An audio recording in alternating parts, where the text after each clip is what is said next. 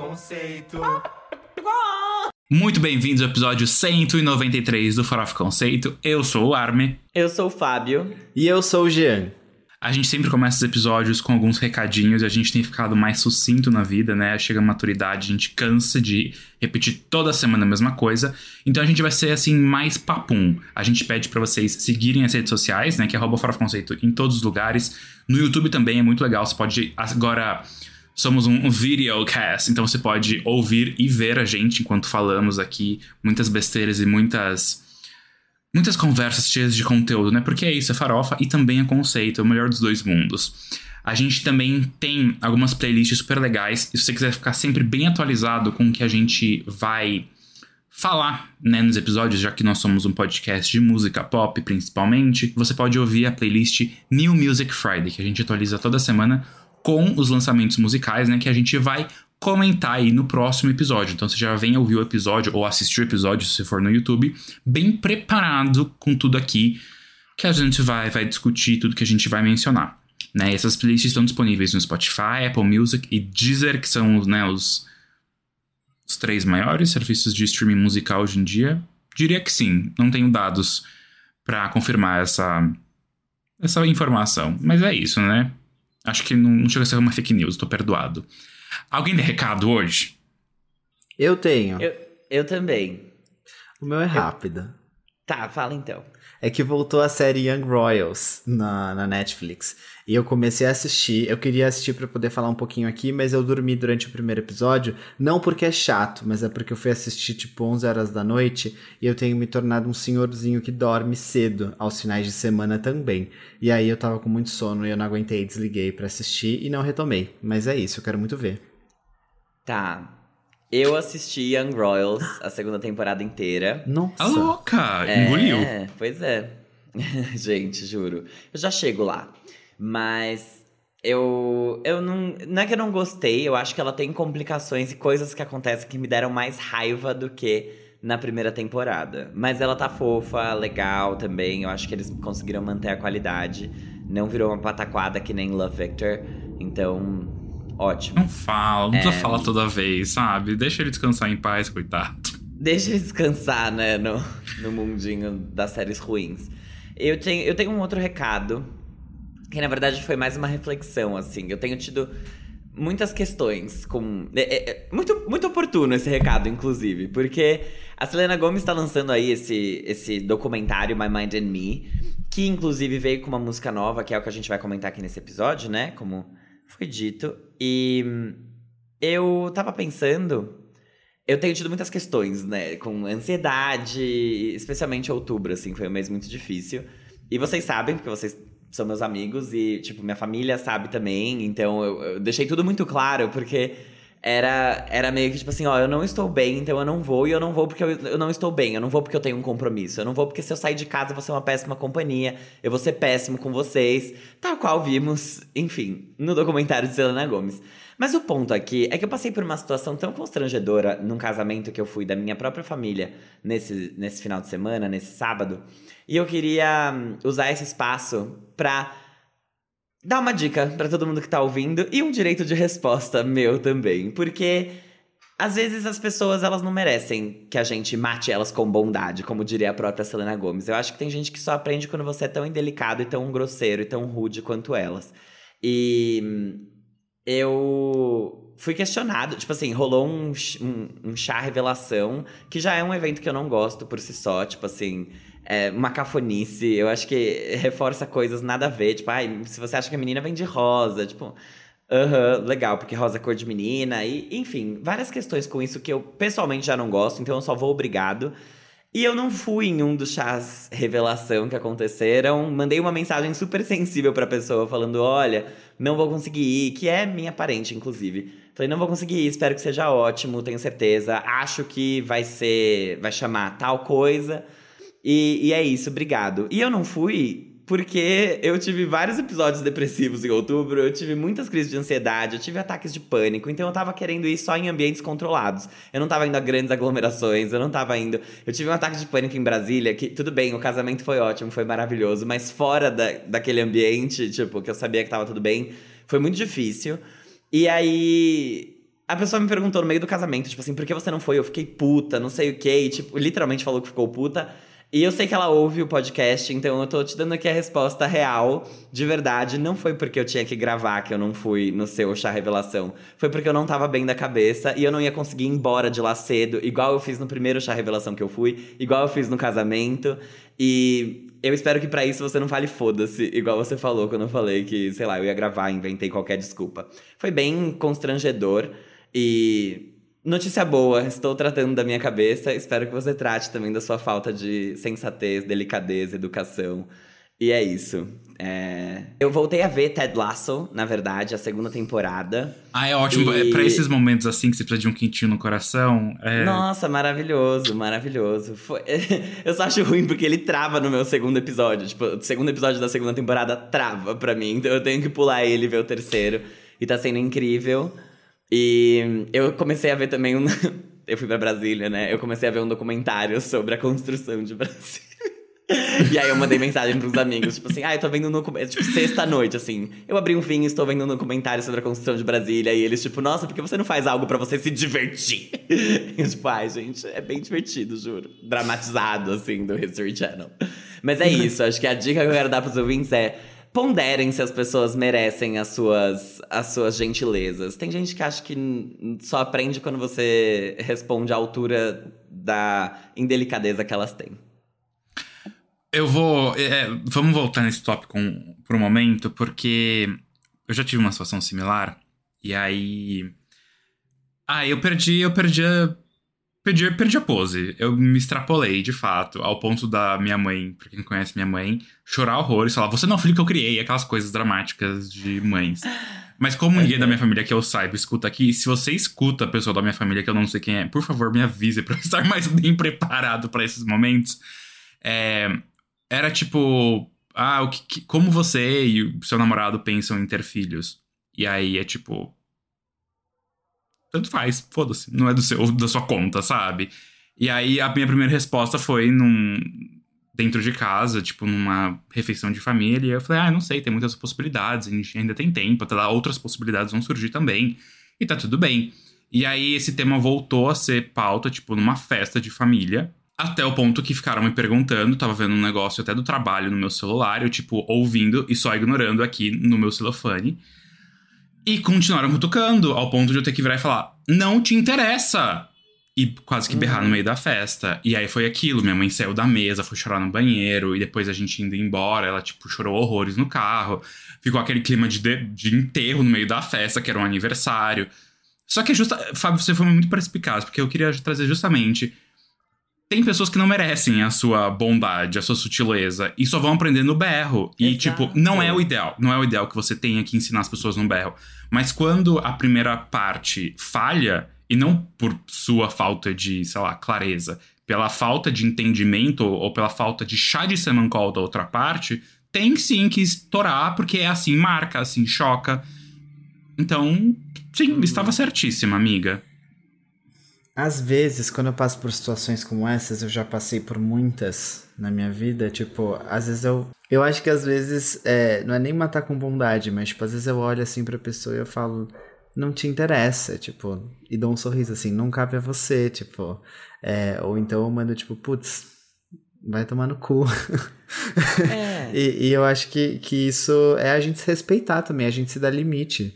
E, e é uma merda. É uma merda, porque Ai, sei lá. Tem, tem tantas situações horríveis em que a gente é colocado, é, não só com questão de, de saúde mental ou sexualidade, mas do tipo, pessoas serem sem noção mesmo. E, e eu acho que teve uma vez que tinha uma pessoa que me encarava muito e ela ficava me, me olhando de cima para baixo, assim, sabe? Eu, eu me sentia muito incomodado com isso.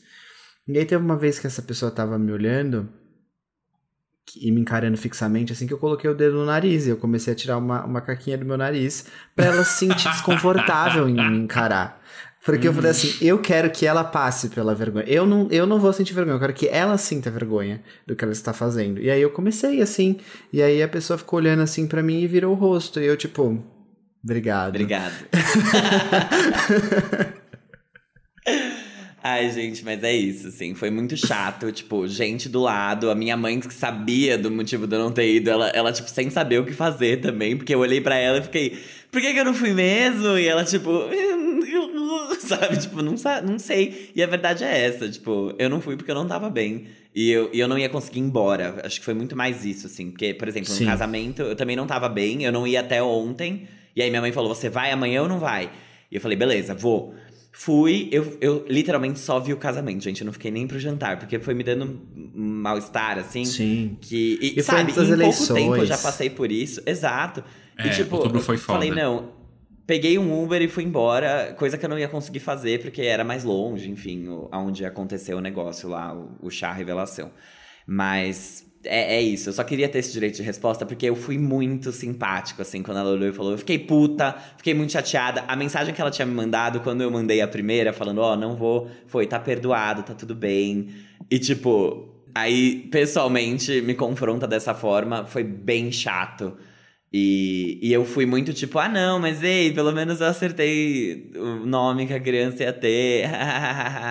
tipo, não, eu devia ter sido um escroto também, porque eu não sou obrigado. Mas é não isso, mesmo. gente. Assista Selena Gomes My Mind and Me, pessoa da família do Fábio. Alguém tem mais algum recado? Não, acho que assim, essa Depois dessa uma... lacrada do Fábio. É, então. Gente, foi uma... direito de resposta. Não foi nem uma lacração só, né? Porque se, o direito de resposta pede uma resposta à altura, mas Não, foi uma sei, aula. Óbvio. Foi uma aula. O Fábio aqui deu uma aula. Já começou esse episódio aqui no conceito na no Telecurso 2000 aqui pronto, nessa na videoaula de Sim. como como responder familiares e pessoas indelicadas. Sabe uma vez também que me perguntaram uma coisa horrível, desculpa. É, fizeram uma pergunta clássica do tipo, ai, mas quem é o homem e a mulher da relação? Aí, tipo, né, tipo, quem é o na cama, quem é o homem e quem é a mulher? E aí eu virei e falei assim, você chupa o seu marido? Aí a pessoa, Aí eu, é, porque você tá me fazendo uma pergunta tão pessoal, né, de sexo, eu queria perguntar para você também. Você chupa? Você come o cu dele também? Aí a pessoa ficou muito sem graça. Caralho! É, e é isso. Nossa, Jess, outra, outra macetada. Gente. Ai, adoro uma frase de efeito, adoro uma lacração. Agora tô mais que pronta para esse episódio. Vamos? vamos, então. Vamos. Pro primeiro quadro, que é o.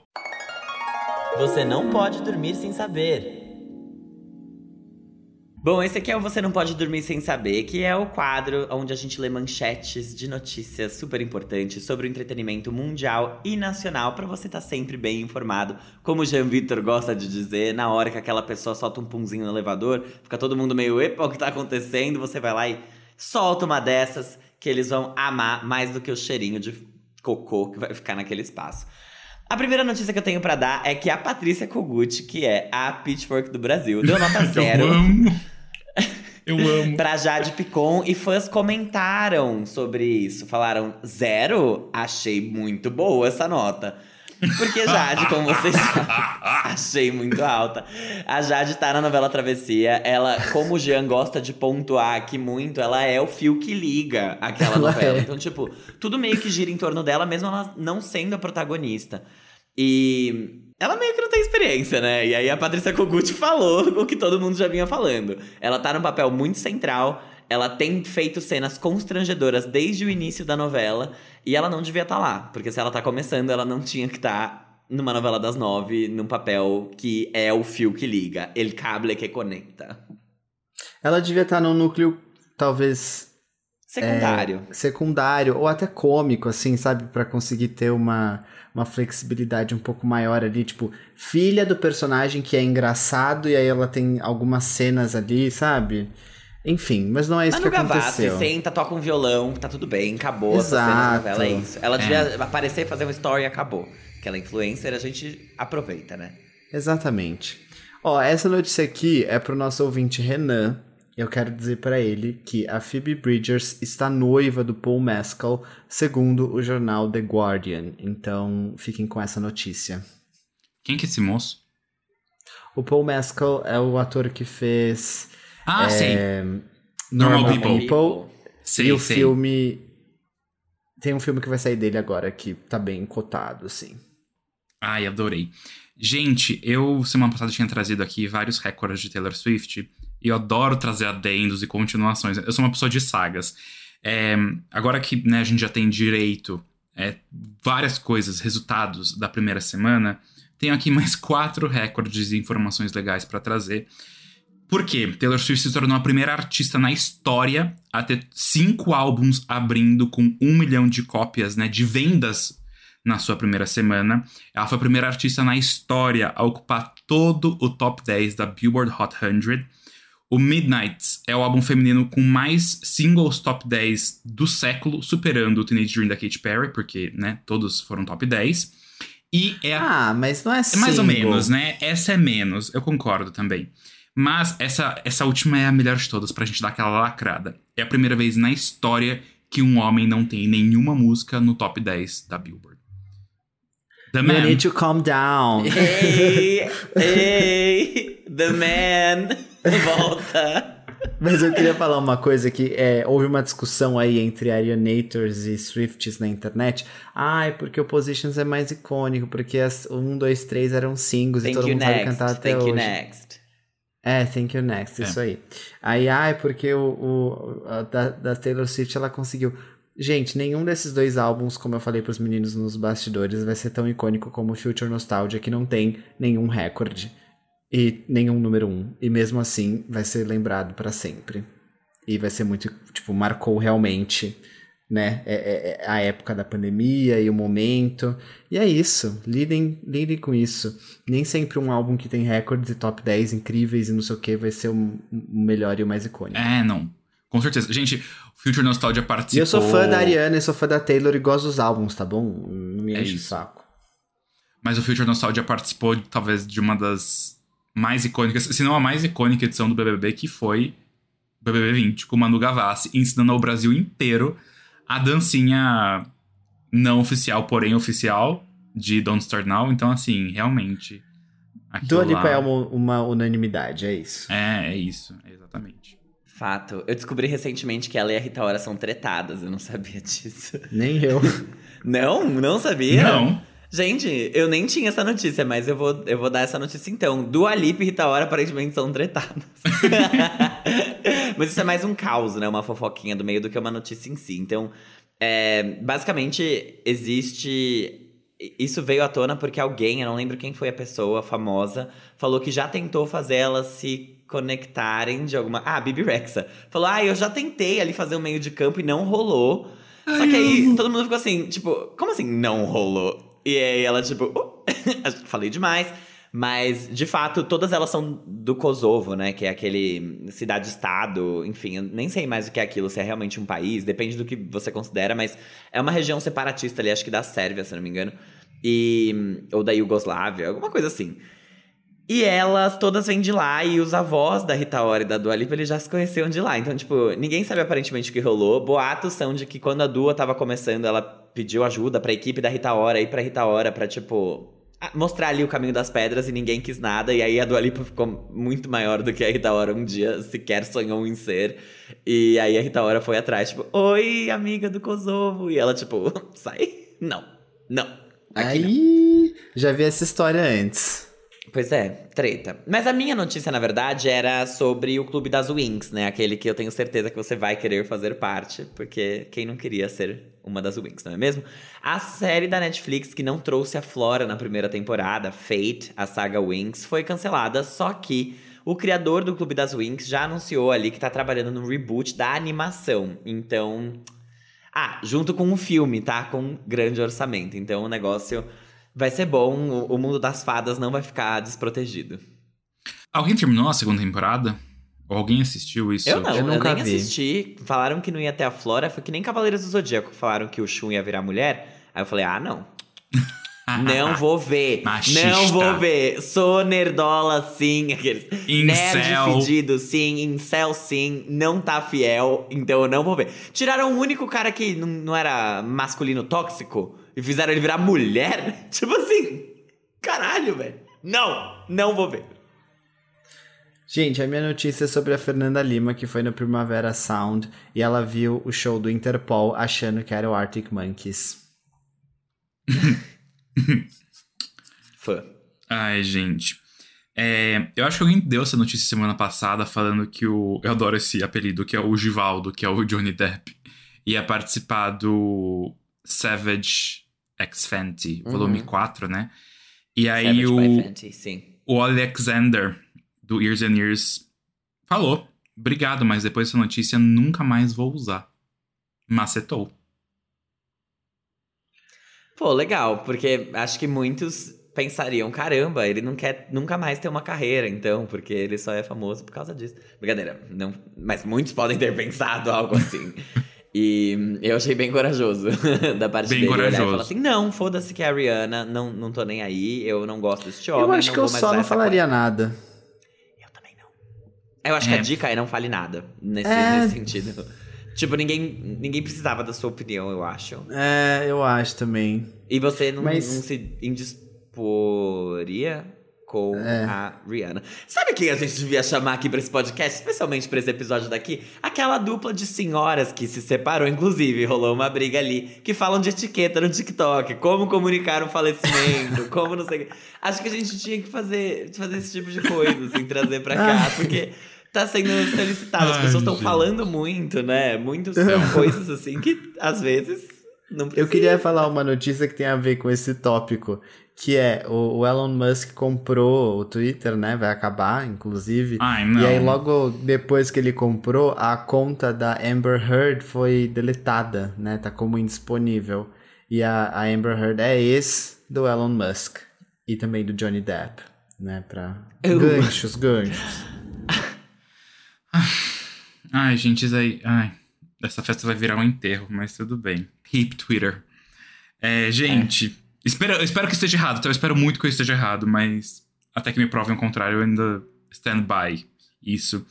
É, a Lorde é, se comunicando como, sei lá, nem os Incas, nem os Aztecas, acho que como os homens da, da pedra. Ou fazer uns Neandertais. Exatamente, exatamente. Ela nem chegou no Brasil, mas em uma das suas. Ah, quer dizer, essa notícia saiu quando ela não tinha chegado no Brasil, tá? Porque agora ela já chegou no Brasil, ela já fez show, já deve ter ido até embora.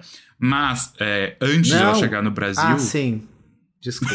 É Perdido na timeline. episódio, Perdido na timeline. É, o episódio sai na Problema é terça e ela já gravado, vai ter calma. feito show. Hoje é terça. ela, antes de chegar no Brasil, mandou a sua newsletter, né? A sua, seu e-mail pros fãs. E ela assinou o e-mail como Fuck you, Bolsonaro and good riddance. Que significaria algo tipo Foda-se, Bolsonaro e boa viagem, né? Tipo, boa vida aí. Vai, vai se cuidar. É isso. Liberdade de expressão. Aqueles. Arrasou, Lacre, lacre. Alguém tem mais alguma notícia interessante pra dar? Ah, assim, eu tenho notícias zero interessantes, como por exemplo, a, a namorada do João Guilherme, que é o filho do Faustão, que tem 18 anos, disse que sofreu preconceito por namorar ele, e o Alexandre Nero fez uma seminude política esse- essa semana, mas assim, notícias básicas, né? acho que não é nada relevante. Eu tenho uma que talvez seja até mais relevante do que o- a notícia do Alexander, ou até da própria Lorde, porque estão começando a sair algumas. É fofoca, tá? A gente traz também notícias que são fofocas, mas algumas informações sobre o pré-nupcial da Gisele Bündchen com seu ex-marido. Qual é o nome dele? Eu não sei o nome Tom dele. Brady. É isso Tom aí. Brady. Eu sei, eu não lembrava, na verdade. Giselo. O, Gi- o Giselo. E aí, segundo o New York Post, a modelo tem aproximadamente 400 milhões de dólares em patrimônio e o jogador tem 330 milhões de dólares. Ou seja, ela realmente é maior, melhor e mais rica. Mas, gente, que ele. isso sempre, assim. É que Desde sempre. Não, desde alguns sempre. homens no Brasil tendem a achar que ele é maior que ela. E algumas pessoas. Não, os Estados Unidos acham porque eles acham que eles são o centro do mundo. Mas assim, a Gisele Bündchen, meu bem. Ela é. Ai, não vou nem falar sobre isso. Não, Vamos pro próximo quadro? Vamos super, vamos sim. Vamos. Quer o? Giro da semana. Gente, o Giro da Semana é aquele quadro em que a gente vai comentar pra vocês os lançamentos, a gente tem opiniões. Importantes sobre as músicas lançadas nessa semana. Só que antes disso, a gente vai mencionar algumas coisas que foram lançadas só para vocês saberem. E essas músicas estão na nossa playlist, que é a New Music Friday. E o Fábio vai começar contando para vocês qual que é a primeira menção. Começando por ele, que vai precisar de uma aula de etiqueta da Fernanda Etiquetas, porque não usa mais calcinha da Fenty, não. O Years and Years, que hoje é o projeto solo do Oli Alexander, lançou um cover da música 100% Pure Love, que é, é originalmente da Crystal Waters. Essa música vai fazer parte da campanha publicitária de Natal da Target. Parabéns, fechando o contrato. Por que, que isso não tá no trenó natalino, então, gente? Falhei ah, nessa eu não construção. sei, porque eu não sei nem se essa música é de Natal, Ela é Armin. de Natal? Não sei também. Ou é tipo a Vivo Tudo quando bem. pega Somewhere Only We Know e faz assim, tipo. Uh, é uma versão acústica, piano, virou Natal agora. É isso. Bom, o Ole Alexander continua na turnê do terceiro álbum de estúdio do Years and Years, que é o Night Call. Então, tá ali trabalhando ainda. Trabalhando. E agora, gente, campanhas publicitárias é uma ótima fonte de dinheiro pra músicas e trilhas sonoras. E até mesmo aí nesse caso que é cover. Mas. Vamos falar dela, Avril Lavigne, que lançou nessa semana o single I'm a Mess, em parceria com o Young Blood. A música vai fazer parte da versão estendida, da versão deluxe, do Love Sucks, né? Que é o sétimo álbum da Avril que foi lançado esse ano. E vai ter essa versão deluxe ainda esse ano. A música já chegou com um videoclipe. E é legal falar aqui que ela mandou avisar no paralelo, né? Essa gata tá trabalhando, que o oitavo álbum de estúdio dela tá vindo aí. Então, assim, muitas coisas ao mesmo tempo. Só falta fazer que nem, que nem o Years and Years, botar ali um cover pra ter, assim, todas as, as frentes possíveis disponíveis. Arrasou. Gente, o Thiago York voltou com seu sexto álbum de estúdio chamado Dar Amor. O álbum veio depois do Reconstrução e do Acústico MTV que foram lançados em 2019. Esse álbum aqui, o Dar Amor, foi produzido na Bahia e teve como primeiro single a música Saudade Boa, que já chegou com o videoclipe. Aqui eu vou dar minha breve opinião. Diga, Armin. Não, não, eu só ia fazer dois parênteses. Primeiro que sexto álbum realmente não, não, não, não sabia, não contava com isso. é que ele Assim, tem dois Tem vai. álbuns. aqueles em inglês, né, no Inglês. começo, é. Isso. Três, Mas tudo né? bem. Mas o, o que eu só queria fazer de adendo é que ninguém tava sequer atento a isso porque foi de surpresa, tal qual o Reconstrução. Só que parece que o interesse público esse, tá cada quê? vez menor, né? É, porque ele se queimou muito. É isso que eu ia falar. Ele se queimou muito com o lance da, da Ana Vitória e com aquela música masculinidade, eu acho. Então a imagem dele ficou meio estranha, assim, perante o mainstream. Mas o que eu queria falar rapidinho é: esse álbum ele é muito mais mainstream do que o outro Reconstrução. Assim, ele é muito bom também, mas ele é muito mais comercial, eu acho. As letras são muito mais instagramáveis e, e, e legendinhas bonitinhas e, e, né, fundinho de, de, de fotinho bonita. Então eu acho que é bom pra ele. Acho que ele tava precisando disso.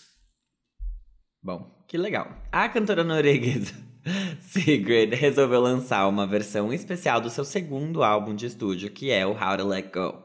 A edição especial chegou com versões acústicas, natalinas, brincadeira, não são de Natal, de algumas canções e músicas inéditas, como o single Everybody Says That I'm Fine. Vai ouvir a Sigrid. Esse álbum é uma delicinha. Tem umas versões nessa versão que eu não consigo escutar inteira, mas que é tipo up close. E é quase um essay march. Muito curioso essa proposta de. Enfim. Gente, outro aqui que, sei lá, o vencedor do Emmy, Grammy Tony, o Billy Porter, ele é o moço que usa vestido, Fábio. Você que nunca lembra dele. eu li o nome dele e eu, eu pensei nisso, que é o Ah, então, que bom, que bom. Ele lançou nessa semana o single Stranger Things, e não, não é da série. Ele já tinha cantado essa música pela primeira vez no Global Citizen Festival, lá em Nova York, enquanto o nosso... Ah, não. Não é nosso amigo, aqueles, brincadeira. Enquanto o nosso amigo Guilherme Bittar estava Ah. lá. Não sabemos se essa música vai fazer parte de algum projeto, né? Mas a gente pode aqui falar que a estreia dele como diretor, né? Foi bem avaliado. O Kingo lançou a comédia romântica Anything's Possible, que se traduziria como Tudo é Possível, na Amazon, no Prime Video, e esse filme está com 85% de aprovação no Rotten Tomatoes. Parabéns, Billy Porter, quebrando mais um tabu. Tá passando uma moto, tá fazendo barulho, peraí. Rosalia indo pro Primavera Sound. Ah. gente, agora a gente começa aqui o trenó natalino, que é aquela parte em que a gente vai falar sobre as músicas de Natal que o Armin tanto ama e acho que alguns de vocês gostam também. A primeira delas é da Alicia Keys, que lançou o seu primeiro álbum de Natal dessa carreira tão longeva, não sei se é assim que fala, é longeva ou longeva? Longeva longeva, cheia de, de aclamações. Esse é o primeiro álbum de Natal dela, se chama Santa Baby. Junto do lançamento veio o videoclipe para o single December Back to June. Então, vocês tancam aí a versão natalina de Alicia Keys. Eu achei Não bem vi. legal que ela se manteve relevante por muito tempo, assim, a ponto de só estar tá lançando um álbum de Natal agora, depois de anos e anos de carreira, tipo Coisa que para outras vem muito mais cedo. a Camila Cabello não ficou de fora da temporada natalina, mesmo sendo uma latina e aqui não temos neve, e lançou um cover da música I'll Be Home for Christmas, original do Bing Bing Crosby. Bing, é Bing mesmo. Chandler Bing. Bing Crosby, de 1943. Gente, eu quase li três Be Home for Christmas, tipo, três romano. Desculpa, eu fiquei com bem. preguiça de colocar o. o... No, Apóstrofe. You knew I could do Apóstrofe. it. Você acreditou em mim. Oh my god, adoro, adoro a. Janet? Janet? É Janet. Janet, Janet. Janet Jackson. Janet, Janet. é, enfim, né, eu tô falando do, do Chandler. É, gente. Sim Uh, o Jimmy Fallon se juntou à lenda do country Dolly Parton na música Almost Too Early for Christmas. É importante aqui avisar que a Dolly vai lançar um especial de Natal na NBC chamado Dolly Parton's Mountain Magic Christmas, que contará com participações de Miley e Billy Ray Cyrus, Willie Nelson, o próprio Jimmy Fallon e outros mais. Esses especiais de Natal são muito sempre. Uau! É, e a Mariah Carey, inclusive, só pegando um gancho de Jimmy Fallon, deu entrevista essa semana e falou que ela vai fazer um no Carnegie Hall? Lá em Nova York, um dos lugares grandes de Nova York, não é o Madison Square Garden. Uhum. Mas enfim, e que talvez isso seja televisionado e vire um especial aí. Ela, ela dá muito língua nos dentes, né? Essa daí não, não sabe segurar spoiler. Então tem mais essa daí que deve chegar até o final do ano. Gente, a Lindsay Lohan está prestes a fazer o seu retorno triunfal e tão esperado nas produções audiovisuais no novo filme de Natal da Netflix que se chama Uma Quedinha de Natal. E aí, para a trilha sonora desse filme, ela que é atriz e também cantora, caso você tenha esquecido, é, voltou 18 anos no passado e lançou uma versão de Jingle Bell Rock, que é a música clássica que ela canta no Meninas Malvadas de 2004. E só para lembrar vocês, esse filme, Uma Quedinha de Natal, é uma comédia romântica de Natal que ela vive a Sierra Belmont, que é uma herdeira de um hotel, e ela é super mimadinha, e ela é pedida em casamento no topo de uma montanha, e ela sofre uma queda lá, é, e aí ela acaba perdendo a memória dela. Eita. Gente, não era Janet, tá? Era Janice. Eu errei o finalzinho Janice. da palavra. Janice. Janice. Janice. Janice Penis. Tá. Entrando aqui agora no Giro Real Oficial, a gente começa com ela, Selenão, que soltou a voz em um novo single, que é a música My Mind and Me, que dá o nome do novo documentário sobre a vida dela, que tá disponível no Apple Plus. Então a gente vai falar tanto sobre a música quanto sobre o documentário aqui, tá bom? A música, já dando aqui um spoiler, é super introspectiva e é o tema desse doc que fala sobre as dificuldades dela quanto à saúde mental e tudo que ela viveu com lupus e diagnóstico de bipolaridade e tudo mais, de 2016 até 2019 que ele foi gravado? Acho Não. É, sei lá. Acho que 20. 20. 20? É, tá bom. É. Bastante é, ele... tempo, é. Tá. Tudo bem. O documentário estreou na Apple TV Plus. Yes. Ah, desculpa, coloquei Music at TV Plus. Tá bom. Na semana passada, junto com um código, pro... um código promocional da Selena Gomes, que dá três meses de Apple TV Plus, para que todos, todos, periféricos, centrais, todo mundo, áreas nobres, tenham a oportunidade de assistir a esse belíssimo. Um, documento. Esse belíssimo relato de Selena Gomes da vida dela. Enfim, gente, eu vamos lá. Eu queria começar falando uma coisa. Eu recebi uma notificação da Apple mês passado falando: ah, a sua mensalidade do Apple TV Plus vai aumentar de sei lá quanto para R$14,90. E aí eu descobri que durante todo esse tempo eu paguei Apple TV Plus. Tipo, desde dezembro de 2019 eu venho pagando. E eu não sabia. Eu deixei de assistir coisa na Apple porque eu achei que eu não tinha esse streaming e não ia pagar mais um. E eu estava pagando durante todo esse tempo. E eu não pude aproveitar o código promocional que a Selena Gomes me deu de presente é, em novembro. Mas é isso que eu queria falar para vocês. E aí eu falei, ah, tá bom, vou ver mesmo agora. Agora eu vou ver. Agora você vai fazer em retrospectivo todo esse período e assistir tudo que você quiser, porque. Pois caraca, é. é quase um ano, amigo. Não, mais de um ano. Eu, eu, desde 2019, Armin. Porque eu fiz o free trial quando Socorro. eu. Não, não é desde 2019. Quando eu comprei o meu celular, é, eu ganhei um ano de Apple TV Plus de graça. Então ficou até dezembro de 2020. Aí a partir de 2020, então foi 2021, 2022. Então foi dois anos pagando sem saber. Caraca. e aí, Serena Gomes, vai me defender dessa? Aqueles. Gente, olha só. É, eu vou começar falando sobre a música. Eu gostei muito da música quando eu ouvi, obviamente não tinha visto o documentário antes, porque eu só vi no final de semana. É, eu gosto muito que a Selena ela ela fala muito sobre ela no silêncio. E essa música retrata um pouco disso, assim, sabe? É, é, o tema cabe muito a ela e, e, e cabe muito a voz dela, o, o que ela tá querendo passar ali, é, esse sentimento de dor, ela consegue passar muito com, com o jeitinho dela, sabe? Sem vocais estridentes e potentes e tudo mais. Então eu fiquei muito satisfeito com o lançamento dessa música porque ela é tudo que eu esperava, assim, tudo que eu queria receber é, quanto o tema de um documentário. Por exemplo, vou fazer só um comparativo. Quando eu falei de Midnight da Taylor Swift, que aquilo não, não se encaixava comigo, isso sim se encaixa comigo. Isso sim é uma aflição que eu tenho durante a meia-noite. E por isso que eu acho que eu me conecto tanto. É, aí depois eu vou deixar os meninos falarem e depois eu falo do documentário. Achei a música lindíssima, é, concordo com o G. Eu acho que a letra pessoal, a, a emoção da Selena tá lá, tipo, muito explícita, assim. É, ela explora o sussurro dela, que é muito forte, sempre foi, mas ela também não segura o gogó. Não vou dizer que ela atinge high notes, mas assim. É, tem uma, é uma música bem curta, mas tem uma, uma variedade. Eu achei isso bastante interessante. Um, mas ela é rápida, ela acho que. Vou dar spoiler já, mas eu acho que essa música é até maior do que o documentário. Porque a gente já vai falar do documentário.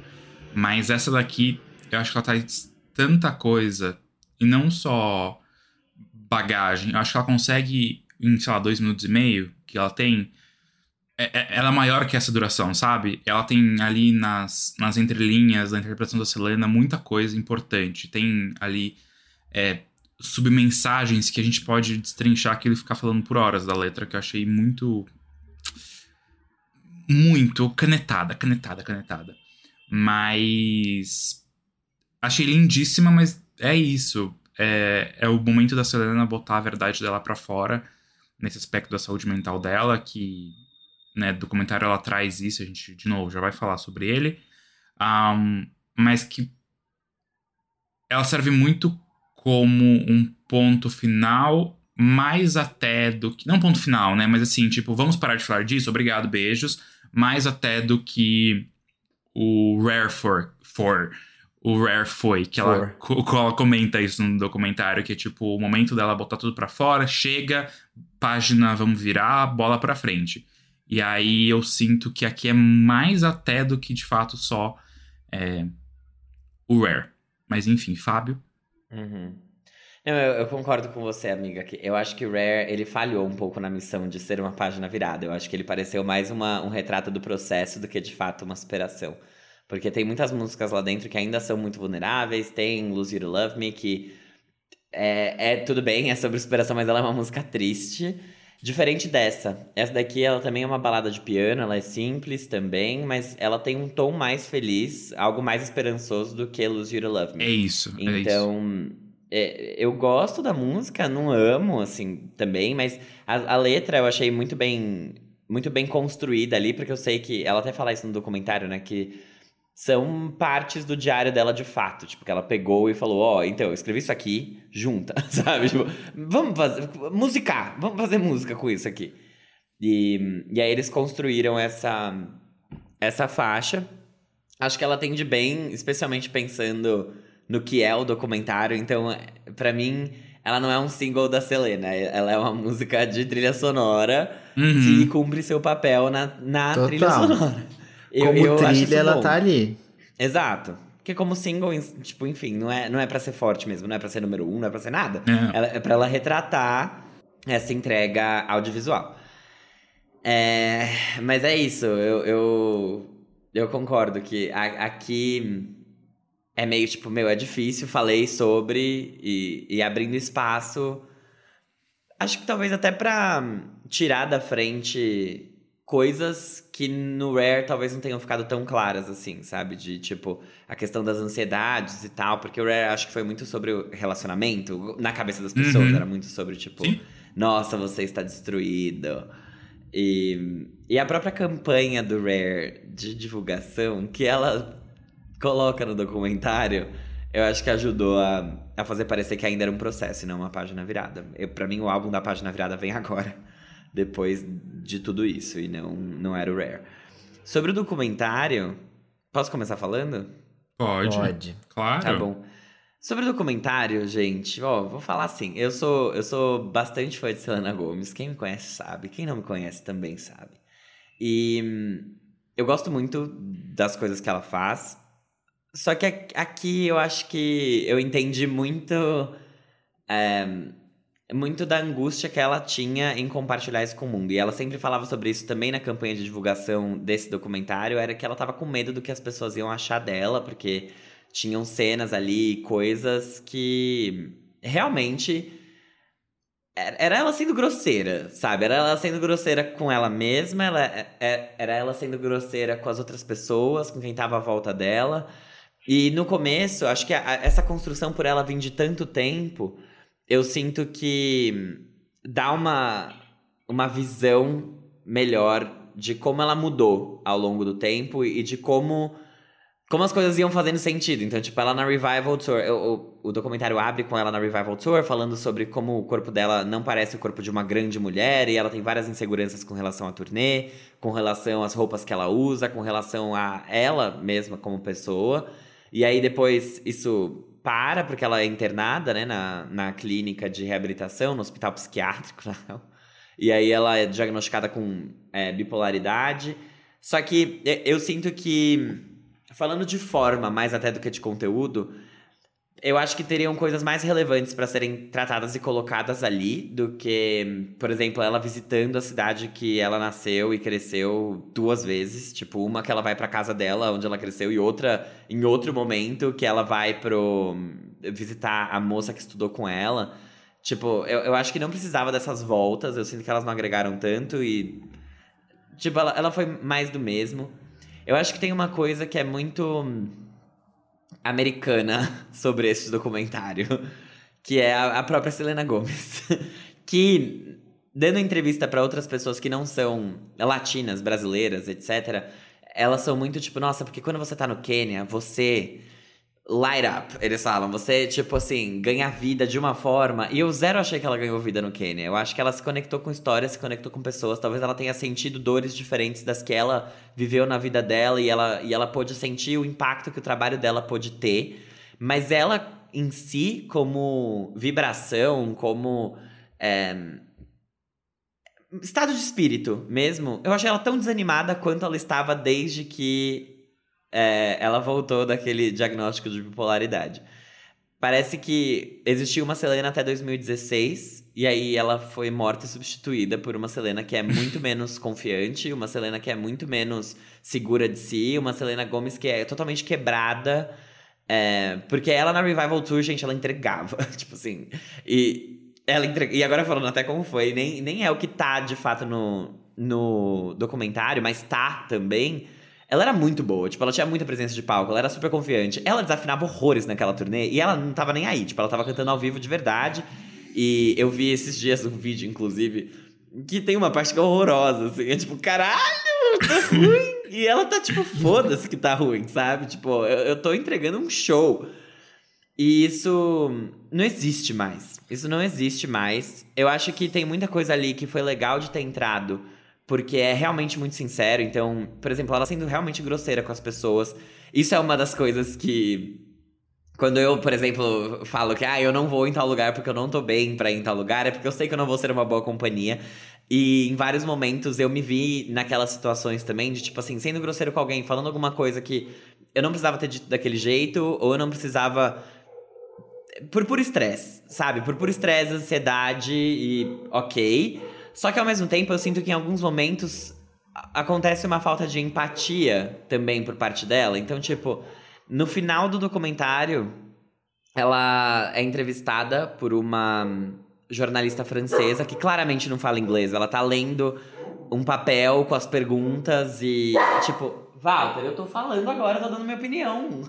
Você tá querendo silenciar o homossexual. Vem aqui. Tá bom, então não vem. É, e, e, claramente a moça não fala inglês e ela sai de lá puta da vida, porque ela falou assim: nossa, ela não tava nem ouvindo o que eu tava falando, ela não tava interessada no que eu tava dizendo. Sim. Tipo, você já parou pra pensar que talvez ela só não consiga desenvolver uma conversa com você? Que talvez, tipo, ela só não tenha o repertório para fazer isso? Claro que você não parou pra pensar nisso. Você é americana, você acha que o mundo gira ao seu redor. Então eu acho que existe ali uma questão que é saúde mental, mas existe uma outra questão que é cultura, que é esse choque. E, e eu não sei, sinceramente, o que ela esperava, sabe? Tipo, desse álbum, ela, ela queria. Ela queria que as pessoas fizessem perguntas inteligentes, perguntas profundas. Putz, você não, tá, você não entrou ontem nesse mercado, sabe? Tipo, se você não tá disposta, não, não faça. E ela quis fazer, e tudo bem, foi péssimo, ela documentou aquilo, até que teve uma entrevista que eu sempre amei, desde que saiu, que foi com a Capital, que é uma rádio que eu amo as entrevistas deles, inclusive. Eu adoro os apresentadores. O Roman Camp, o, o Jimmy, mas eu esqueci o nome do Jimmy. Mas eles têm quadros muito legais. As entrevistas do Little Mix nessa rádio são muito boas. E o que aconteceu é que eles botaram ela de frente pro espelho e tal. E eu achava aquilo muito bom, porque eles perguntavam coisas do tipo assim: qual é o seu maior sonho? E aí ela ficava tipo, uh, né? E aí ela falava. Uma resposta super genérica também. E aí eu fiquei tipo, gata, se você queria tanto assim perguntas profundas, por que, que você tá respondendo genericamente perguntas profundas? Sim. Aí tinha uma outra pergunta que é muito boa. E eu fiquei muito primeira... puto com essa do espelho, porque eu pensei exatamente a mesma coisa. É, tipo, e eu já tinha visto essa entrevista diversas vezes e o corte é diferente. Tipo, a forma como eles construíram, a primeira pergunta que ela abre é uma música que te lembra de se apaixonar. Só que no vídeo da entrevista mesmo, essa é uma das últimas. Eles colocam, tipo, como penúltima. E aí ela abre e ela fica tipo, hum, é, eu não tenho, eu não tenho. E. Claramente ela tem. Claramente ela tem. Só que essa foi a primeira. E aí, o que me fez pensar é que. Eu não sei se essa foi a ordem como as coisas foram construídas.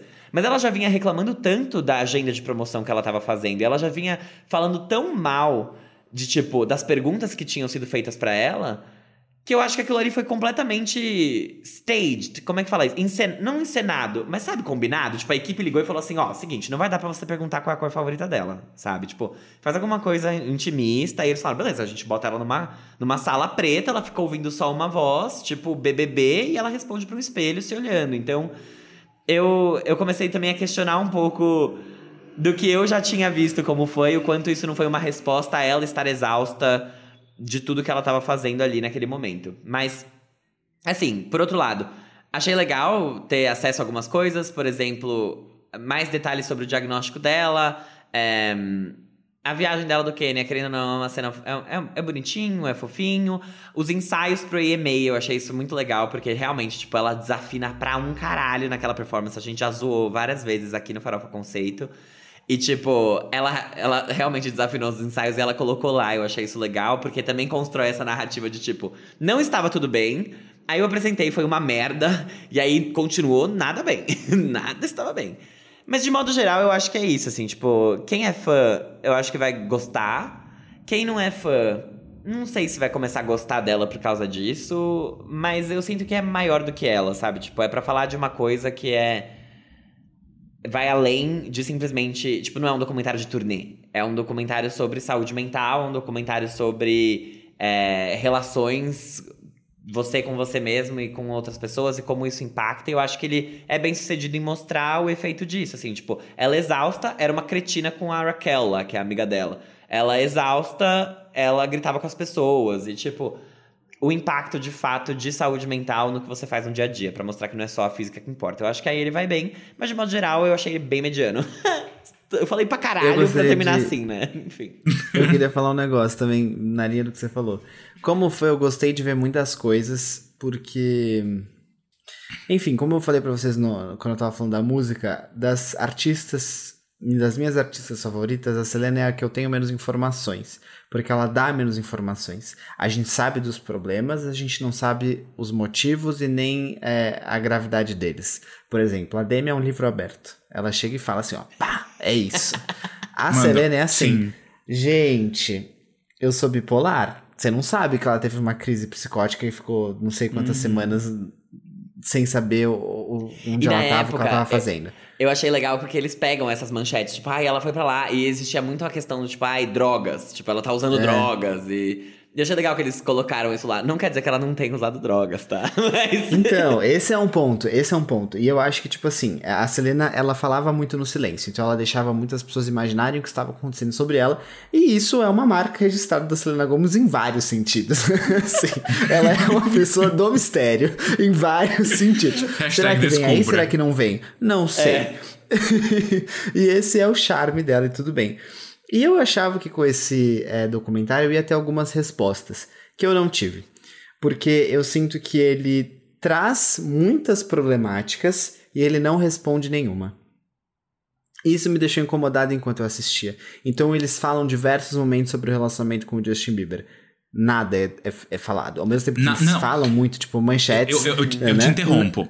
É, muitas manchetes é. são colocadas, mas a Selena Isso. em si não aborda é, o tópico. Ela falando. E a construção do documentário não, também não aborda fala, isso. Só falando assim.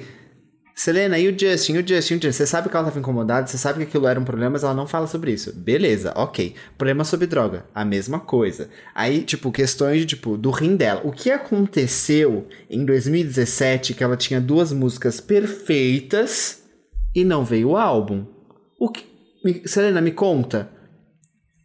Cala a boca, isso não se fala sobre isso. Várias questões, assim, mesmo. E, e isso me deixou muito incomodado.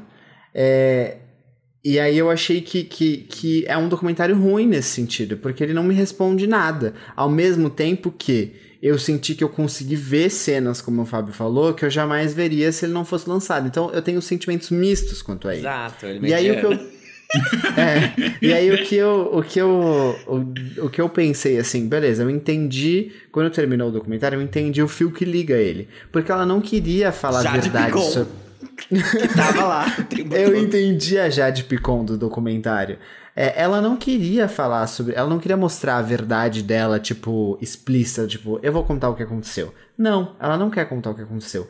Ela quer contar o que passa dentro da cabeça dela, que é conexões. O que ela quer sentir na vida dela são conexões. E ela não tem isso. Por isso que ela fica falando tanto da África tanto do, da, das inseguranças dela na era do revival, que ela achava que o cara devia jogar ela fora da gravadora, que ela não merecia estar ali. Então, tipo, o que ela só quer é conexão com pessoas reais. Ela não gosta da fama e ela não é feliz. E aí, quando eu entendi, beleza, essa é a mensagem, isso que ela quis passar. Eu, a minha expectativa veio aqui querendo ver verdades da Selena Gomez e não é isso que ela queria entregar. Ela queria falar sobre conexões que faltam na vida dela. E aí eu entendi o motivo do documentário, legal, beleza. E o que eu achei é, ela é muito infeliz. Eu não sinto um pingo de felicidade nela, como o Fábio falou, assim. Mesmo hoje, ela faz coisas incríveis, ela faz Only Murders in the Building, coisas legais, tipo, mesmo assim, não sinto que ela é feliz, não sinto que ela tem amigas, porque, tipo, beleza, a Raquel é uma pessoa que tá do lado dela, tá ali, mas, gente, ela, ela é paga, pra, pra aquilo. Ela é paga, é, assim como é. as amigas da Demi, gente, as, as companheiras de sobriedade, elas são pagas. E beleza, consideram amigos, legal, maravilhoso, mas são pessoas pagas. Se elas deixarem de ser pagas, elas vão ter que arranjar outro emprego. Elas não vão ficar 24 horas por dia do lado da Selena e da Demi. É assim, e isso é triste. É ah. muito triste. E, e, e eu sinto que ela não tem ninguém. A única conexão real que eu senti que ela tem ali é com a prima dela. De é. resto, é uma pessoa sozinha. E isso me deixou muito triste, porque eu acho que todas elas, menos a Miley, Tá, vou falar Demi e Selena, as duas são muito infelizes. Muito. Amigo, eu concordo muito com você. Tipo, é, por isso que eu falei até, para mim, Selena Gomes morreu em 2016 e foi realmente substituída. Eu não sei o que aconteceu, mas, tipo, ela não tem vida, sabe? Ela parece triste. Por isso que eu até falei, comentando sobre o Revival, a campanha de divulgação dele inteira é ela triste. E os comentários dos vídeos é tipo, caramba, ela tá se recuperando ainda. E, e não era para ser, mas é que ela tá numa vibe e ela tem essa energia que é tão baixa que e eu não sei de onde vem ou da onde não vem a energia dela, porque só parece que ela tá desanimada o tempo inteiro, não parece, ela não ri mais igual ela ria uhum. antes. Eu tava vendo umas entrevistas antigas dela, isso há um tempo já. Tipo, Selena Gomes dando entrevista em 2015, 2016 versus ela dando entrevista em 2020 e é não tem, sabe? Tipo, ela tá apagada, completamente apagada. Tipo, ela, ela, parece não ter alegrias mesmo da vida dela. E uma coisa que a gente até falou aqui no texto falando sobre, mas que é real, é, e que você comentou antes de eu passar a palavra pra Armin, é que esse não é um documentário sobre a vida dela. É um documentário sobre a cabeça dela, sobre a saúde mental dela. E isso não necessariamente vai contar pra gente o que aconteceu em momentos-chave. Então, tipo, que eu, eu também senti falta, porque ela parava de gravar nos momentos-chave. Então, ela foi internada, ela parou de gravar. Ela voltou a gravar quando ela saiu. Ah, e aí ela fez a, o transplante do, do rim, ela parou de gravar. Então, não tem documentário, tem depois. E ela teve muitas questões ali. O do rim ela ainda falou bastante, de tipo, ah, colocaram um rim em mim, o meu corpo. É, ela é, não o, falou o da menina virou... que doou o rim pra ela. Porque eu acho que elas não são mais próximas, para ser sincero. Mas. Inclusive fofoca, né? é, mas gente, tem que. Eu acho que tinha que falar, mas enfim, tudo bem, ela decide colocar, quer colocar. É. Ai, gente.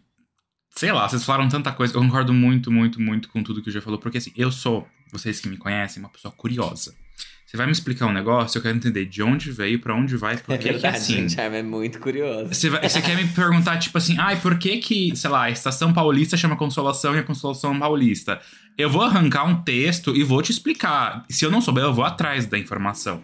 Eu sou essa pessoa. Então eu fiquei extremamente incomodado vendo o documentário, porque justamente falei, beleza, eu que tô acostumado com documentários de Demi Lovato, mesmo que seja uma verdade deturpada, Nossa. eu vou ter aqui a, a história completa. E eu cheguei não tive história nenhuma.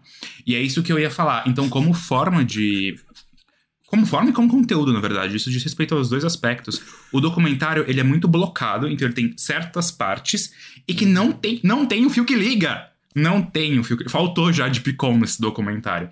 Então eu fiquei extremamente incomodado de chegar no final e falar: Massa, qual é a mensagem disso tudo que ela tá fazendo? Duas mensagens temos.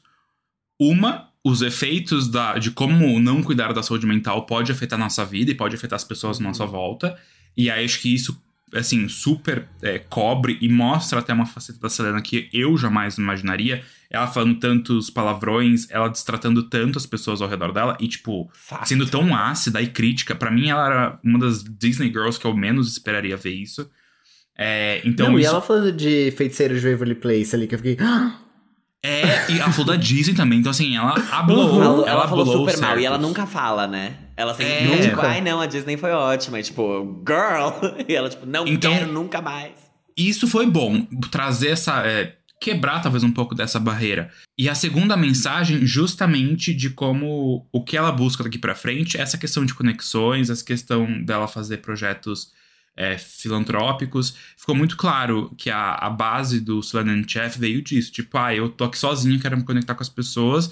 E, tipo, cozinha meio que surgiu como um hobby. O que, que eu posso juntar tudo isso e ganhar dinheiro em cima? Slannan Chef. E eu acho que a proposta é ótima. Eu acho que ela se diverte até no Slannan Chef. Mas realmente, é...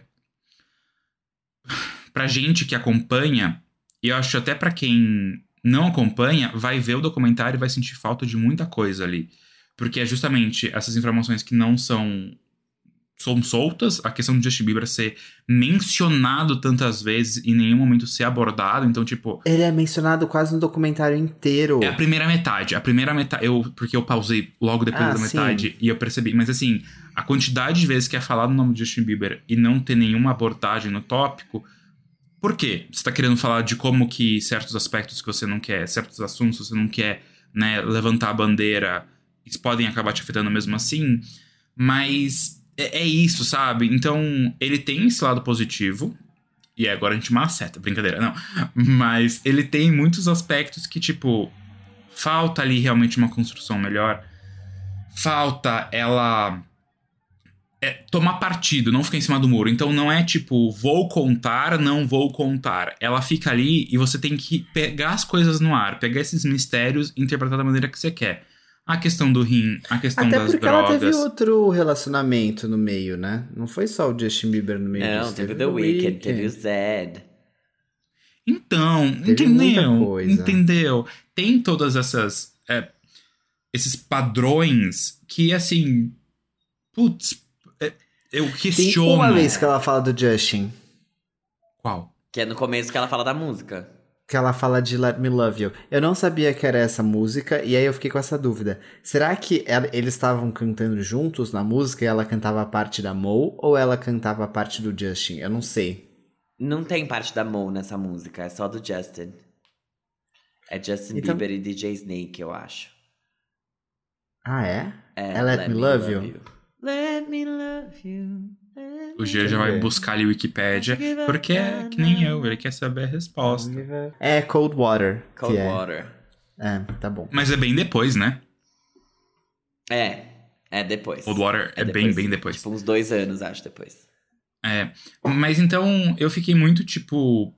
é, ela instiga até, sabe? E aí eu acho que isso perde um pouco a força da mensagem, porque justamente você tem que parar e se fala, beleza, fiquei com milhões de dúvidas na cabeça que tiram essa essa importância de tipo, legal, vamos cuidar da saúde mental, vamos nos conectar com outras pessoas, vamos aí lutar pelos direitos das crianças, dos adolescentes, é, terem acesso a ferramentas e a terapias cognitivas no seu desenvolvimento, né, nessa fase que é tão crucial. E acho que tudo isso perde muita força por justamente deixar tantas. É, tant- Pontas abertas. tant- exatamente, tantas é, loose ends. um, Pontas soltas. Pontas soltas, era isso, obrigado. Então, eu acho que é, é mediano, é bem mediano o documentário, porque ele falha. Eu acho que assim, se a gente for falar de, por exemplo, é, saúde mental, eu acho que ele talvez tenha muito mais força do que o documentário lá do Shawn Mendes, que foda-se. Ah, Mas- sim, Sim. gente, aquilo ali é Ah. um menino mimado, sinceramente. É, então, exatamente. Mas comparado ao que a gente conhece de Selena Gomez e o que ela consegue entregar quando ela quer, que é o que eu tava falando em relação à música, eu senti que faltou. É, o Fábio falou muito sobre ela ter sido substituída, as entrevistas e tudo mais, e sobre a menina do da fofoca lá, a menina do rim. Duas informações. Ela deu várias entrevistas no Kelly Clarkson Show essa semana. Várias entrevistas assim, né? Foi uma entrevista consideravelmente grande. É, eu senti ela um pouco mais feliz, mas realmente não é a Selena de antigamente. É, eu acho que realmente ela fez esse documentário pra tipo, agora eu tô bem. Acabou. E aí é justamente o que a gente tá falando da música, sabe? É, até o Rare que ela tinha, e ela dá a entender no documentário que era pra ser tipo. Ai, meu ponto final não ficou 100% como ponto final, ficou como estou no processo de recuperação. E aí agora ela tá botando esse ponto final. Mas é. Não acredito nesse ponto final, nem ela acredita. Amigo, mas aqui não tem ponto final, né? Saúde mental Não, é não vai tem. Não, não tem.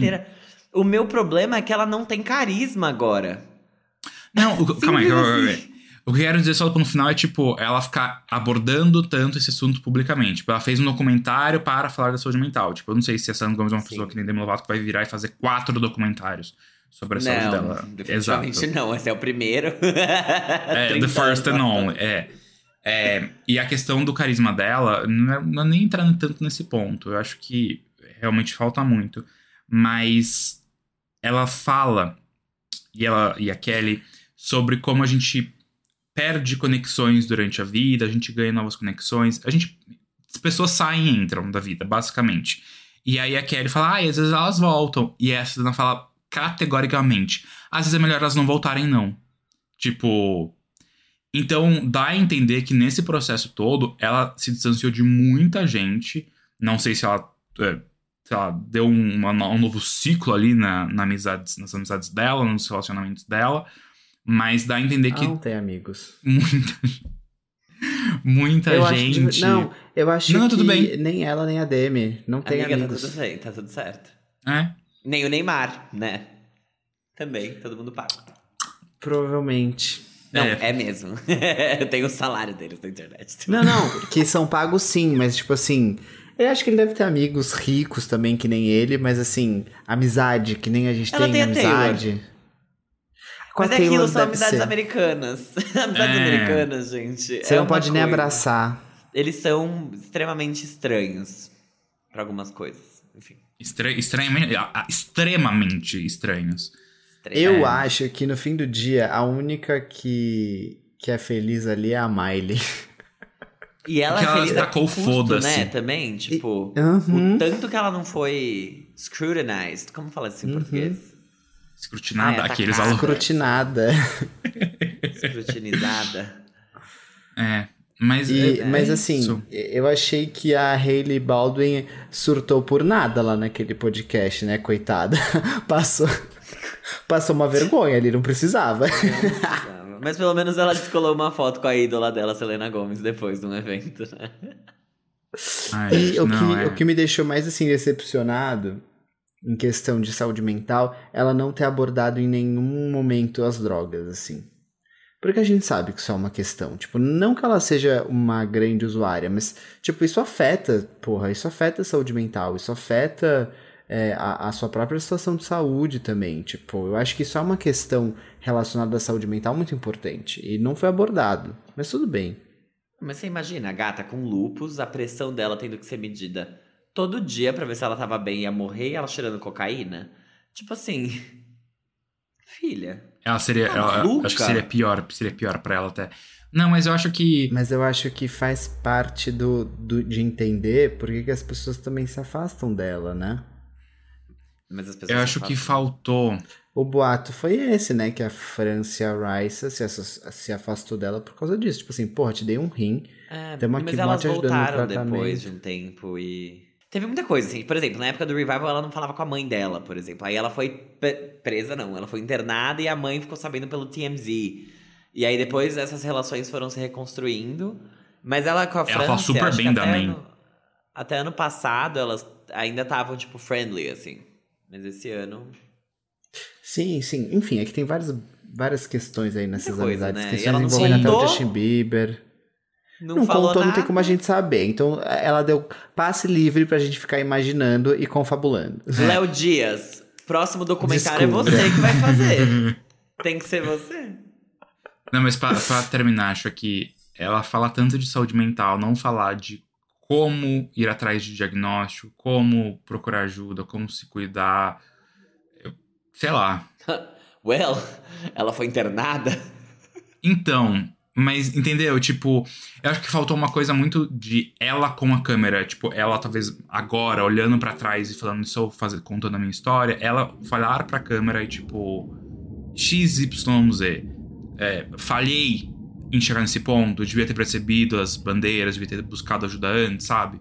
Eu acho que faltou. Ela se coloca nessa, nessa questão de, ah, eu não sou perfeita, né? Tive muitas questões, fui muito rude contra as pessoas, isso é extremamente explícito ao longo do documentário, mas acho que se ela tivesse abordado diretamente, ia trazer a riqueza e a mensagem é, de aprendizado até para as outras pessoas, né? Que é justamente isso que ela tá lutando, tipo, ah, direitos à saúde mental e tudo mais, e que é certíssimo. Não. Mas E a amiga dela mete o louco também, né? Quando, quando ela fala, ai, a- aqui na África eu me sinto bem. Tipo, amiga, isso não é a sua realidade. Quando você voltar para os Estados Unidos, você Ah, vai ter que continuar ótima. bem trabalhando.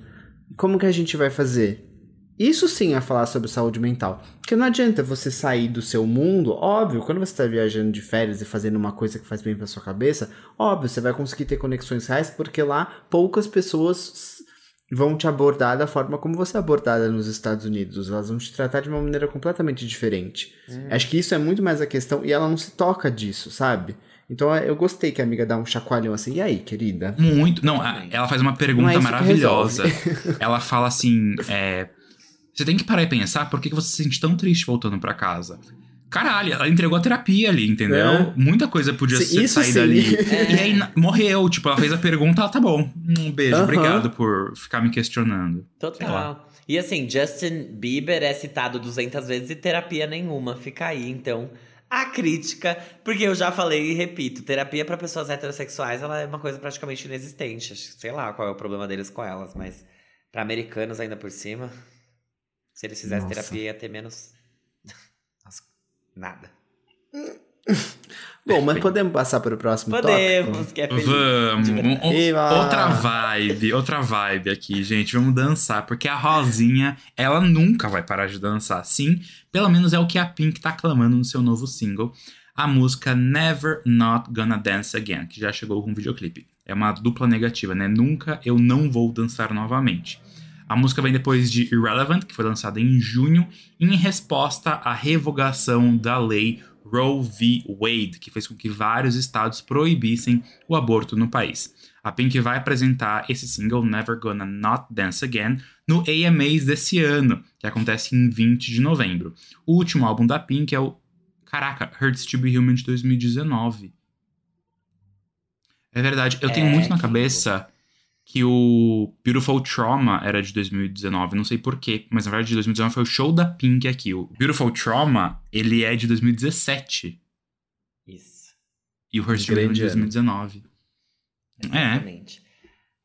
É. Um, eu adorei essa música, gente. Eu acho que ela parece um pouquinho, sim, trilha sonora de filme da Netflix, comédia ah. romântica. Mas eu gostei muito dessa música. Ela me lembrou bastante algumas coisas, especialmente pela produção, a forma como ela é construída, do The Truth About Love. Claro que com menos seriedade, só que legal. E eu gosto como essas músicas não combinam com a, o fenótipo da Pink, né? Que é tipo uma mulher de 40 e tantos anos, musculosa, com Brava. cabelo é, brava, cara de brava, usou drogas durante a juventude, os pais eram separados, toda tatuada, veio do circo. Artista, né? Artista desde sempre, cabelo cortadinho e cantando uma música super tipo pop e. Achei muito legal. É. Eu realmente gostei, eu acho que o clipe tá muito bonito. Eu acho que ela tem tudo pra ser pega pelas rádios de pop, apesar de não ser um pop como é feito hoje em dia. E eu gosto mais disso do que do que ela fez tanto no Beautiful Trauma quanto no Hurts to Be Human. Eu gosto pouco do Hurts to Be Human, eu gosto mais do, do Beautiful Trauma, mas eu também não amo nenhum dos dois.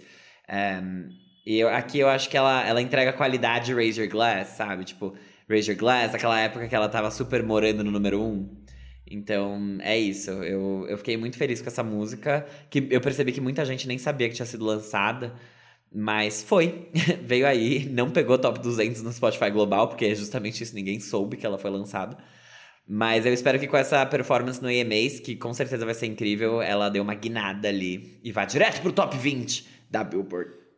Torcendo. O pior de tudo o pior de tudo é que ela divulgou horrores nas redes sociais dela. É que é isso, né? Obviamente é um nicho e as pessoas que te seguem. É, exato. Mas ela, tipo, tá fazendo teasers da música faz, tipo, três semanas, acho. Tipo, ai, ah, pre-save now live. Tipo, vamos lá fazer o o pre-save. Então. É, a, a, gente que é... acompanha, a gente viu até quando ela anunciou, né? Tipo, foi um, Exato. A gente tem acompanhado esse desenrolar, mas. Que inclusive as pessoas estavam achando que era pra trilha sonora de Barbie. Não, é uma música solo da Pink pra discografia dela. Eu acho que o Relevant não é, tipo, o foco não vai ser próximo projeto, era tipo a, Pink é, ela é, é bastante engajada um politicamente, exato. Então foi um protesto ali. Quem pintou dela. esses cavalos dessa praia? Spoiler, era a Selena Gomez. Quem lembra disso? o acesso MTV em choque, assim. A Pink denunciou, ó, vamos ver aqui, o que pintaram Ai, cavalos da praia lá em Malibu. Ah, disseram Gente. que é do clipe da Selena e a Marimun. Foi ótimo. Foi ótimo. Mas, gente, é isso. Acho que a Pink tem muita personalidade muito forte. É uma mulher de 40 anos, de cabelo curto, sabe? Mãe de dois e que namora um cara que já separou e que já voltou e hoje ela tem uma vinícola. É, são, são camadas ali. Eu adoro Pink, vocês sabem muito bem disso. É, os três últimos álbuns dela, né? O The Truth About Love, eu acho que é a Pink ali no seu, na sua melhor forma. Que é a Pink bocuda, meio roqueira, meio pop é, falando de amor de uma forma. Caraca, amor é mijo às três da manhã, sabe? É, que é uma coisa que não se vê muito hoje em dia. É um, um sei lá, uma forma de se expressar muito dela. A Beautiful Trauma, ela foi para um outro lado, mais pop, que não é maravilhoso. Ele é maravilhoso, eu gosto muito dele. Ah, mas eu ele amo não é, ele não é, Trauma. ele não é tão perfeito e condizente como o The Truth About Love. O The Truth About Love tem uma fan edition de 20 músicas que eu não pulo nenhuma. Que eu acho as 20, assim. O Beautiful Trauma é um álbum mais conciso, que tem algumas ali que eu não amo tanto, mas o finalzinho dele, que tem I Am Here, Wild Hearts Can Be Broken e You Get My Love, a Pink serviu vocais ali que, caraca, eu acho que. Ela já tinha falado isso numa entrevista, mas eu até reforço aqui. São talvez os melhores vocais da Pink em, em estúdio. E aí o Hurts to Be Human, eu sinto que ali é mais uma mixtape para dar uma estendida na turnê dela, que foi uma das turnês mais bem sucedidas, sei lá, de onde, da história, do ano, não sei. Mas que ela ganhou dinheiro por uma vida, ela ficou fazendo turnê de um álbum e aí emendou no outro, foi uma turnê de, sei lá, dois ou três anos. É, e que terminou aqui no Rock in Rio em 2019. Mas que definitivamente é um álbum com bem menos força. Eu acho que a Pink começar agora essa nova fase com essa faixa é, é uma delícia, sabe? É um, é um ar fresco, tanto pra música pop, porque não é o que a gente tá vendo hoje em dia, apesar de não ser nada inovador. Não é algo tipo, caraca, fez aqui uma coisa é, diferente do que já foi feito na história. Não é isso, mas acho que para hoje e ela fazer isso é uma mistura muito boa. Acho que ela está extremamente confortável. Vai falar de dança, a Pink vai adorar ali. E aí não é nem aquela coreografia elaborada, ela se pendurando no teto, ela voando por aí. É ela simplesmente pegando patins e andando pelo supermercado, que é o que ela faz no clipe. Então, gosto muito, acho muito fresca. Ouvi uma vez e já, já estava na minha cabeça. E foi muito engraçado que eu falei, nossa, qual é o nome da música? Porque eu ficava cantando e eu não sabia qual que era. Que Never Gonna Not Dance Again, com a dupla negativa, inclusive. É um pouco. É mais difícil, não é uma coisa tão é, achei, Chiclete. achei difícil. Podia chamar Not Dance Again ou alguma coisa assim. É, então. Achei difícil. Mas eu fiquei cacucando, daí até o ponto que eu fui lá, parei, ouvi a música de novo, e aí eu fiquei cantando ela por horas. É, então adorei. Tem um quesinho ali até de um. Não sei se é uma salsa, mas é um, um negócio mais gingadinho. É isso. Amei muito, feliz com a volta da Pink, curioso pra ver o que ela vai trazer. E falei demais. Já, Vitor? Gente, eu. Eu, eu gostei dessa trilha sonora de filme infantil. Eu acho que, que a, a Pink ela tem feito isso nos últimos trabalhos dela. Eu acho que combina com o momento que ela tá vivendo. E ela deixou isso muito claro no documentário, que eu acho que é o. Qual é o nome do documentário? Esqueci. É, enfim, o, foco da vida dela é filhos, turnê e família. E essa música é muito filhos, turnê e família. É uma música muito family friendly, assim. Muito. E eu acho isso Muito. legal. Eu acho que isso combina com ela. Acho que, que combina com a turnê, combina com tudo. Agora, não é uma música que me apetece o coração, assim, ela é boa, mas eu acho ela muito genérica. Eu acho que ela seria mais feliz se ela tivesse numa trilha sonora de um filme infantil, sim. E é isso, assim, mas eu acho que isso não me incomoda tanto pelo que eu falei. Eu fico feliz porque isso combina com o estilo de vida dela. Se ela tivesse me entregando aqui uma música super triste, eu ia falar Pink, ué, mas não tava tudo bem? Você não falou no documentário que tava tudo certo? Não quero ver você triste.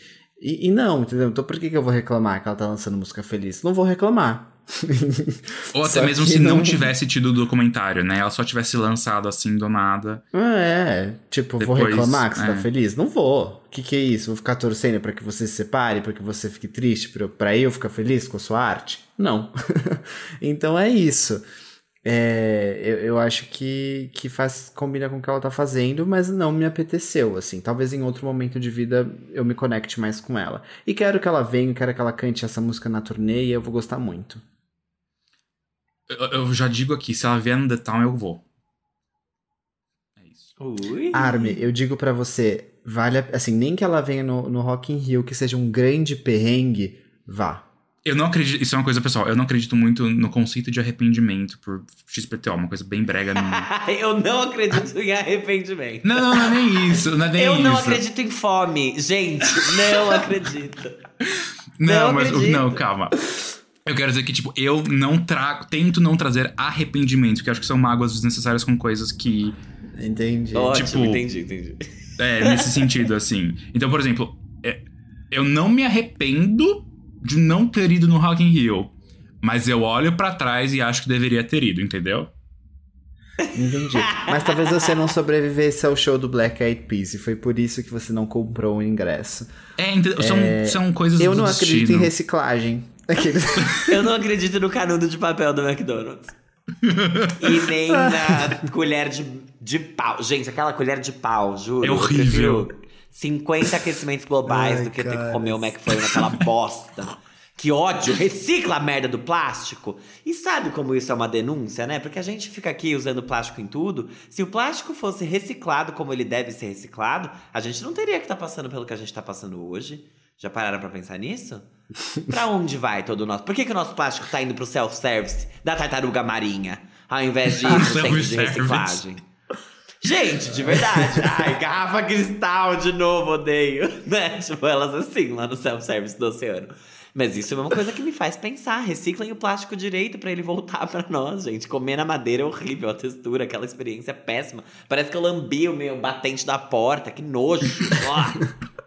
que nojo. Ai, Enfim. Gente. Mas enfim. Mas é isso pra mim é de isso. Pink. Não vou me estender. É não, isso, perfeito, amiga. Não, não é pra todo né? mundo. É. Não é pra todo mundo.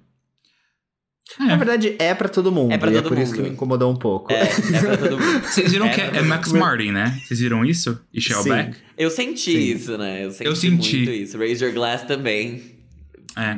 Me veio, me veio. Me veio aquela. Mas- É, não, legal. Não ofende ninguém. Tá bom. Não. Eu amei. Zero ofendido, é assim. isso, isso que importa. Eu gostei. É, eu isso que gostei importa. também, Eu gostei, vocês fodam-se.